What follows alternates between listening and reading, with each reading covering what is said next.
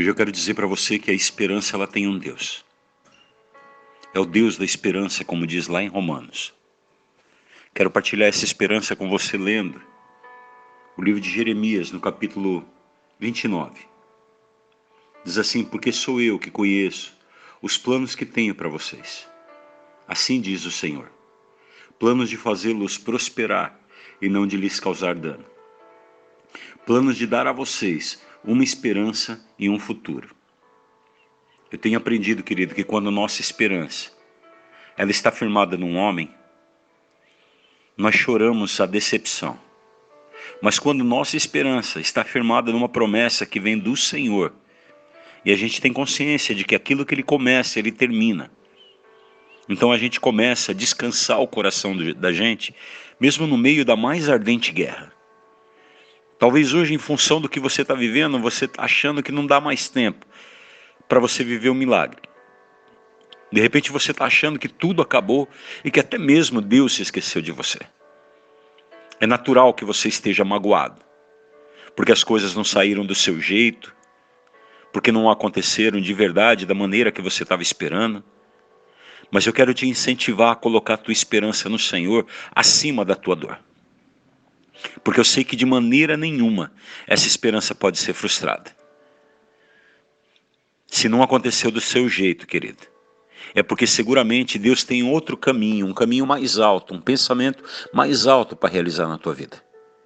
Então não, não abra mão dos teus sonhos, mas procura através de uma vida de oração encher o teu coração de fé. A gente fica em pé no meio da guerra quando a gente enche o coração de fé. Muita gente acaba se frustrando porque acaba respondendo a, a sua própria oração. Eles se baseiam em sentimentos para achar que é uma resposta de Deus. Sabe o que acontece com pessoas assim? Elas fracassam, elas se enganam e elas acham que Deus errou. Mas na verdade Deus não errou, era a tua expectativa que estava errada. A melhor opção que você tem hoje é confiar no Senhor, independente do que está acontecendo. Paz, querido, eu tenho aprendido que não é ausência de guerra. É você ter paz e alegria no meio da guerra. E quando você tem paz e alegria, Deus enche teu coração de força. E você começa a aprender que os maiores milagres, eles acontecem enquanto você está no meio da luta. Quando a gente sabe esperar a manifestação do poder de Deus. Quando você sabe esperar isso, querido, você descobre que vale a pena esperar. Porque a esperança nos faz enxergar a manifestação do milagre. E vai ser tão forte, tão sério, que você vai esquecer todos os momentos de choro que você gastou chorando nesse tempo.